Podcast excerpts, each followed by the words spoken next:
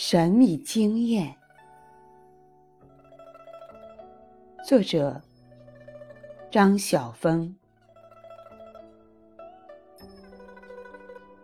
深夜醒来，我独自走到亭中，四下是彻底的黑，衬得满天星子水清水清的。好久没有领略黑色的美。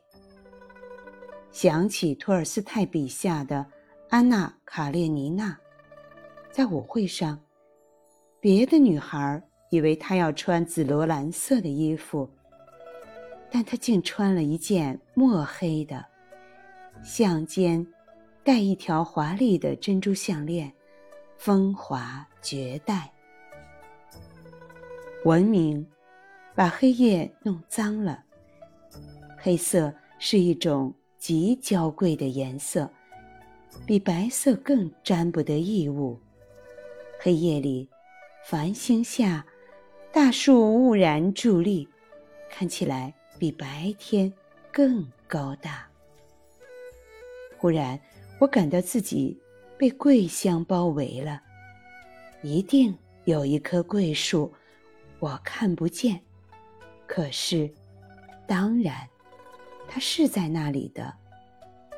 桂树是一种在白天都不容易看见的树，何况在黑如松烟的夜里。